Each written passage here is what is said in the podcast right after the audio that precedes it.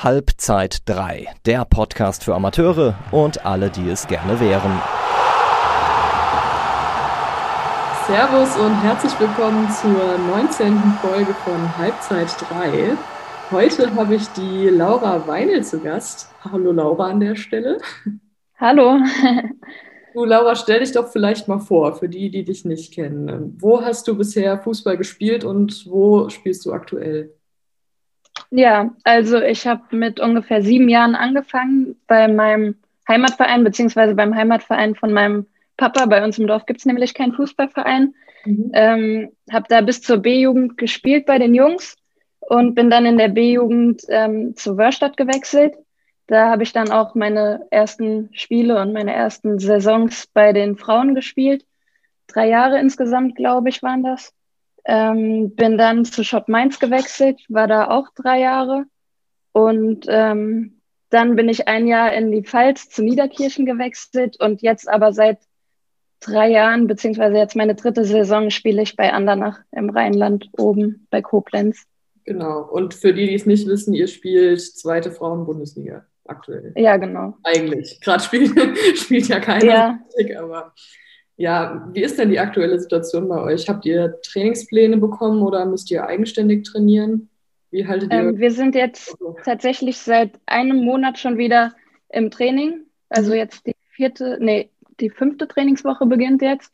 Mhm. Ähm, das liegt daran, dass wir im DFB-Pokal ins Viertelfinale gekommen sind. Äh, deshalb wurde unser Status dann offiziell auch zum Profi-Status mhm. umgewandelt. Ähm, ja, das Spiel ist zwar erst im März, am 21. März, da soll jetzt auch die zweite Frauen-Bundesliga weitergehen.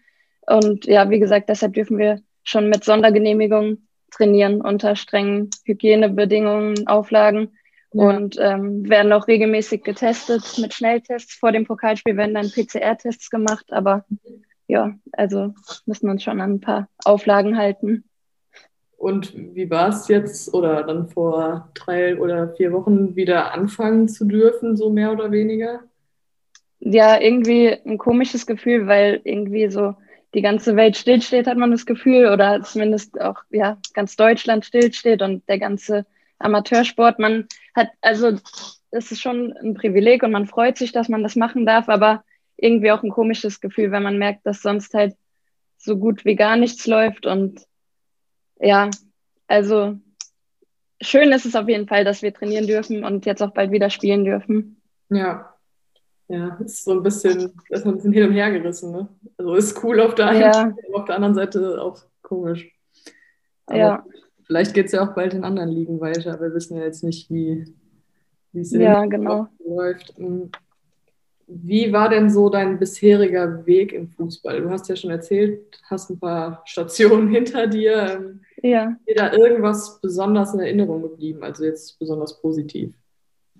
Ähm, ja, also ich habe ja mit Wörstadt, Schott und auch Andernach jeweils einen Aufstieg von der Regionalliga in die zweite Liga erlebt. Ähm, das war auf jeden Fall bei allen drei Vereinen was Besonderes. Vielleicht mit Wörstadt damals am besondersten, weil es uns keiner zugetraut hätte damals. Ähm, dann die erste Saison in der zweiten Liga, das war schon auch besonders. Da war eigentlich jedes Spiel ein Highlight und man war mega aufgeregt.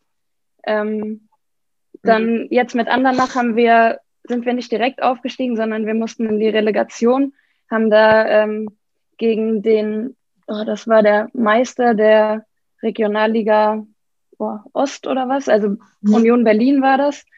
Ähm, das war für mich persönlich auch ein besonderes Spiel. Da haben wir einzeln hinten gelegen und ähm, ich wurde kurz vor Ende erst eingewechselt, äh, habe dann in der 93. Minute den Ausgleich per Kopf erzielt. Es war einer der ersten Ballkontakte auch. Und ja, dadurch war auf jeden Fall die Chance auch fürs Rückspiel wieder da, dass wir dann den Aufstieg schaffen können. Und das war für mich persönlich auch ein sehr schöner Moment. Mhm. mhm. So beim Fußball, da muss man ja schon viel Arbeit reinstecken, vor allem auch zeitlich. Wie, ja. Wie schaffst du es oder wie vereinst du das mit deinem Studium, was du ja gerade noch machst? Mhm. Also ich bin immer ein Fan davon, einen geregelten Tagesablauf zu haben.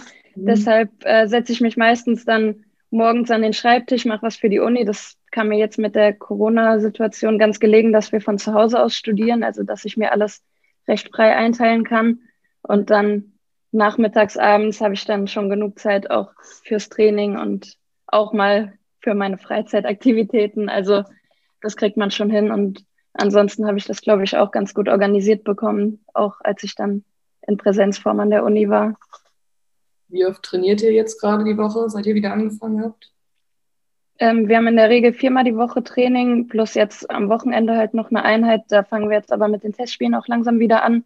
Mhm. Mm, das Athletiktraining montags, da kommen unsere Trainer uns, also diejenigen, die von weiter weg kommen, schon ziemlich entgegen, dass wir das teilweise von zu Hause aus ähm, absolvieren können. Da kriegen wir dann von der Athletiktrainerin einen kleinen Plan geschickt, was zu tun ist. Und ja, dann dürfen wir eigenverantwortlich montags trainieren und Dienstag, Donnerstag, Freitag ist dann mit der Mannschaft vor Ort Training. Mhm. Okay. Neben dem Fußballstudium hast du ja auch noch einen Nebenjob als Spielanalyst ja. beim FC Kaiserslautern. Ist ja auch ja. ein interessanter Nebenberuf. Ähm, wie kamst du dazu? Ja, also ich habe ursprünglich in meinem Bachelor habe ich ein Praktikum gemacht beim FCK. Ähm, das ging über drei Monate. Da habe ich am NLZ bei verschiedenen Mannschaften als Spielanalystin dann mitgewirkt von U19 bis, ja, sogar runter bis zu U13, war da bei allen Mannschaften mal dabei. Mhm. Und äh, nach diesen drei Monaten, also die Stelle gab es davor gar nicht, das muss ich dazu sagen. Mhm. Da haben das die Trainer eigentlich immer eigenverantwortlich alle gemacht für ihre jeweilige Mannschaft. Mhm. Und ähm, ja, dann wurde da schon auch festgestellt, dass, dass es ganz gut ist, wenn da nochmal jemand ist, der ein bisschen Arbeit abnehmen kann. Mhm. Und ähm, dann wurde ich halt so ja, auf 450 Euro Basis angestellt und habe das die Saison zu Ende gemacht. Ist jetzt inzwischen meine dritte Saison. Ich habe dann in der zweiten und dritten Saison jeweils ähm, das nur noch für die U21 gemacht. Also bin da dann Bestandteil des Teams. Ja. Ja. Hm. Ich weiß jetzt nicht, wie der FC Kaiserslautern aufgestellt ist, aber ich habe so immer bei Mannschaften erste, zweite, dritte Bundesliga das Gefühl, dass das doch sehr männerdominiert ist. Wie sieht das ähm, bei Kaiserslautern aus? Ja, also die einzigen Frauen, die da eigentlich vor Ort sind, sind auch Physios, die bei den Jugendmannschaften mhm. dann, äh, ja, die, ja doch, die Physios. Ansonsten bin ich, glaube ich, tatsächlich am NLZ die einzige Frau. Ja. Ja. Aber äh, ich werde da trotzdem akzeptiert und äh, mhm. ja, das läuft schon mit den Jungs. Ja, ja, das glaube ich. Ich denke mir manchmal, dass es ja auch eigentlich viele Berufe im Profi-Männerfußball gibt, die Frauen auch genauso gut erledigen könnten. Das ja, vielleicht schon. ein bisschen einseitig teilweise ist. Aber ja, das stimmt. Vielleicht bist du da jetzt hier die Pionierin. ähm, vielleicht nochmal inhaltlich zu dem Job. Ähm, wo kommt es darauf denn an beim Spiele analysieren? Ja, das ist auch sehr unterschiedlich. Also es kommt darauf an, ob jetzt der Fokus auf die gesamte Mannschaft, auf einen Teil der Mannschaft oder auf einzelne Spieler gelegt wird. Mhm. Ähm, und dann ist es auch natürlich sehr trainerabhängig, was die Trainer sehen wollen, was sie den Jungs zeigen wollen. Ähm, also ja, wie gesagt, von Individualanalysen bis zur Mannschaftstaktik. Ähm, ich mache das meistens bei der U21 so, dass ich den Trainern einfach einen Zusammenschnitt anbiete aus äh, Szenen mit dem Ball, gegen den Ball. Mhm. Ja, so ein paar Highlight-Szenen einfach und die können dann im Endeffekt damit anfangen, was sie möchten und den Jungs das zeigen, worauf es ihnen am Ende ankommt. Aber das hat bisher immer alles so gepasst. Manchmal natürlich auch spezielle taktische Dinge, die vielleicht bei einem Spiel dann besonders wichtig sind, was vorher trainiert wurde. Also mhm. das ist eigentlich von Woche zu Woche ein bisschen unterschiedlich. Ja. Mhm. Wäre es für dich so ein Traum, auch mal in der ersten Bundesliga zu spielen oder sagst du, dass die zweite genau richtig ist für dich? Also für mich persönlich ist es schon ein großer Erfolg, in der zweiten Liga zu spielen und also erste Liga wäre auch einfach unrealistisch. Das äh, sehe ich jetzt nicht als mein Ziel an. das, da bin ich in der zweiten Liga schon ganz gut aufgehoben. Und früher oder später werde ich mich auch dem Beruf widmen müssen irgendwann ähm, und da vielleicht beim Fußball auch ein bisschen zurückschrauben müssen. Mhm. In welche Richtung würdest du gehen wollen beruflich, so grob? Ja, also ich studiere ja Sportwissenschaften. Der Master nennt sich jetzt Therapie und Gesundheitsförderung. Mhm. Ähm, mich würde so das betriebliche Gesundheitsmanagement interessieren oder ja, Dinge in diese Richtung. Mhm.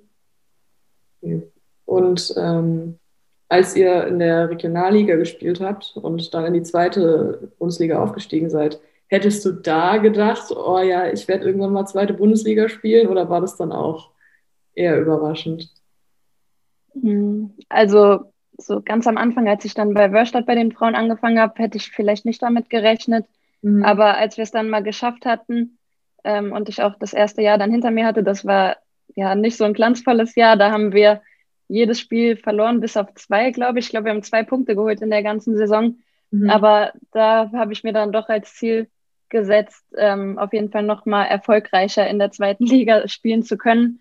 Mhm. Ähm, ja, bei Schott hat es auch ganz gut geklappt. Da wurden wir, glaube ich, zweimal Fünfter ja. am Ende der Saison und ähm, mit Niederkirchen den Klassenerhalt geschafft, was auch nicht ganz so einfach war. Und jetzt mit Andernach stehen wir recht gut da. Ähm, mhm. Ja, das ist schon alles in Ordnung so. Ja. Trainieren dürft ihr ja schon, aber Spielen kommt ja dann jetzt erst noch. Worauf freust du dich am meisten, wenn es wieder losgeht? Ja, also allgemein, dass der Spielbetrieb wieder anläuft, das ist ja auf jeden Fall super cool und ich würde mich freuen, wenn bald auch wieder Zuschauer kommen könnten. Das ist ja momentan da nicht der Fall, können nur ohne Zuschauer spielen und ich glaube auch gerade im DFB-Pokal, jetzt haben wir es so weit geschafft und da würden bestimmt auch viele Zuschauer gerne kommen würden, kommen. Ja. Ähm, ja. ja, ist schade, wenn man dann ohne Zuschauer spielen muss. Und das würde uns schon auch nochmal ganz schön antreiben, glaube ich, wenn dann Zuschauer kommen dürften. Und wenn man vielleicht auch als Mannschaft wieder in einer Kabine gemeinsam sein dürfte. Wir sind jetzt aktuell aufgeteilt auf vier oder fünf Kabinen, glaube ich. Und ja, das ist irgendwie ein komisches Gefühl, wenn man dann trotz gemeinsamen Training und gemeinsamen Spielen und äh, Corona-Tests dann trotzdem auf verschiedene Kabinen aufgeteilt ist und auf so viele Dinge achten muss. Also mhm. ja, oder auch wenn man sich einfach nach einem Tor, ohne daran zu denken, was andere jetzt denken könnten, einfach freuen kann, sich in die Arme nehmen kann und ja, mhm. ohne all diese Sachen im Hinterkopf. Ja. Wie ist es bei euch so im Bundesliga-Alltag, ähm, also zweite Bundesliga-Alltag? Gibt es da so Stammzuschauer, die immer kommen oder wechselt es eher so ein bisschen?